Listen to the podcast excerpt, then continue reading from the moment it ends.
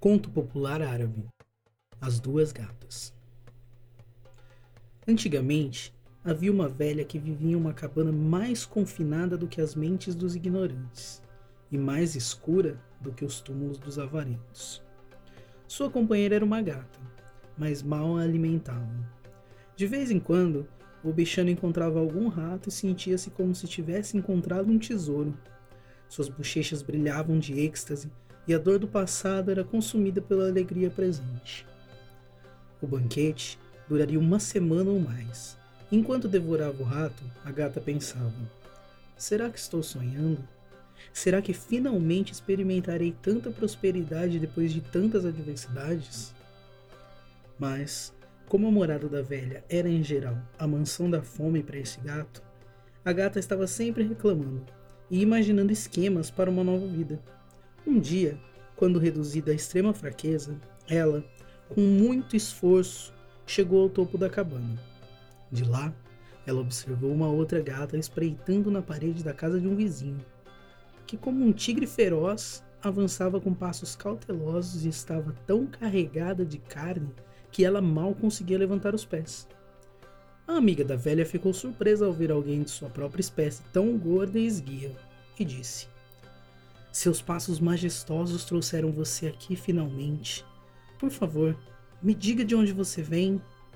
De onde você veio com uma aparência tão linda? Onde você adquiriu tal formosura?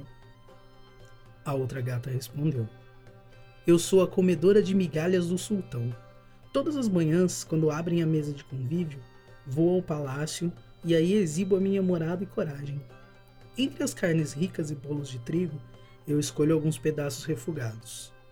Eu então me deito e passo meu tempo até o dia seguinte, descansando deliciosamente.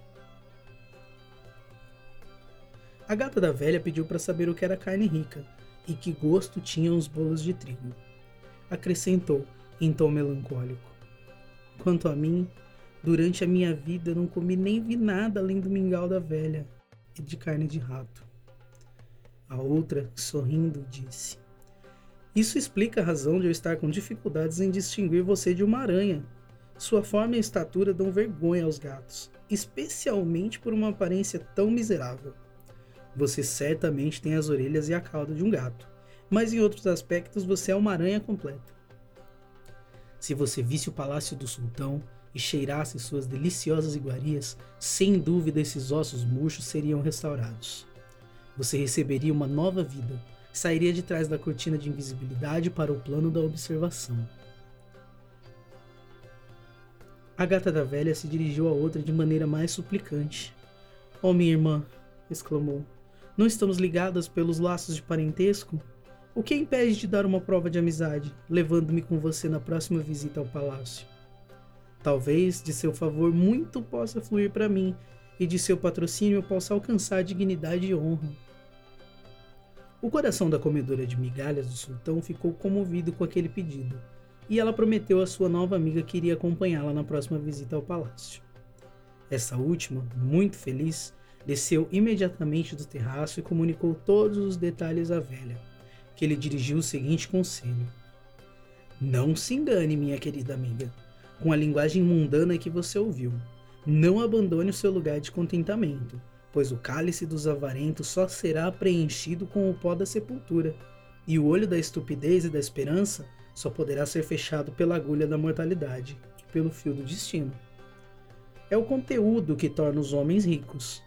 Observe os avarentos, que percorrem o mundo. Eles não conhecem nem prestam adoração a seu Deus, que está insatisfeito com sua condição e fortuna. Mas o banquete esperado havia se apossado tanto da imaginação da pobre gatinha que o conselho da velha foi ignorado. O bom conselho de alguém é como o vento em uma gaiola, ou água em uma peneira, quando dado ao obstinado. Para concluir, no dia seguinte, acompanhada por sua amiga, a gata meio faminta foi mancando até o palácio do sultão. Antes que este infeliz miserável viesse, como está decretado que os avarentos ficarão desapontados. Um acontecimento extraordinário havia ocorrido, e devido ao seu destino maligno, a água da decepção foi derramada sobre a chama de sua ambição imatura. O caso era o seguinte: no dia anterior, toda uma legião de gatos cercara a festa e fez tanto barulho que incomodou os convidados.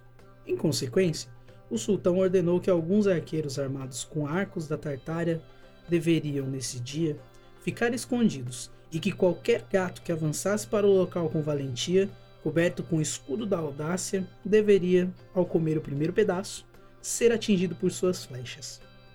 A gatinha da velha não sabia dessa ordem. No momento em que sentiu o cheiro da comida, ela voou como uma águia para o lugar de sua presa.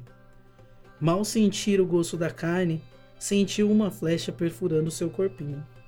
Assustada, ela fugiu com medo da morte, depois de ter exclamado: Se eu escapar deste arqueiro terrível, ficarei satisfeita com o meu rato e a cabana miserável de minha velha senhora.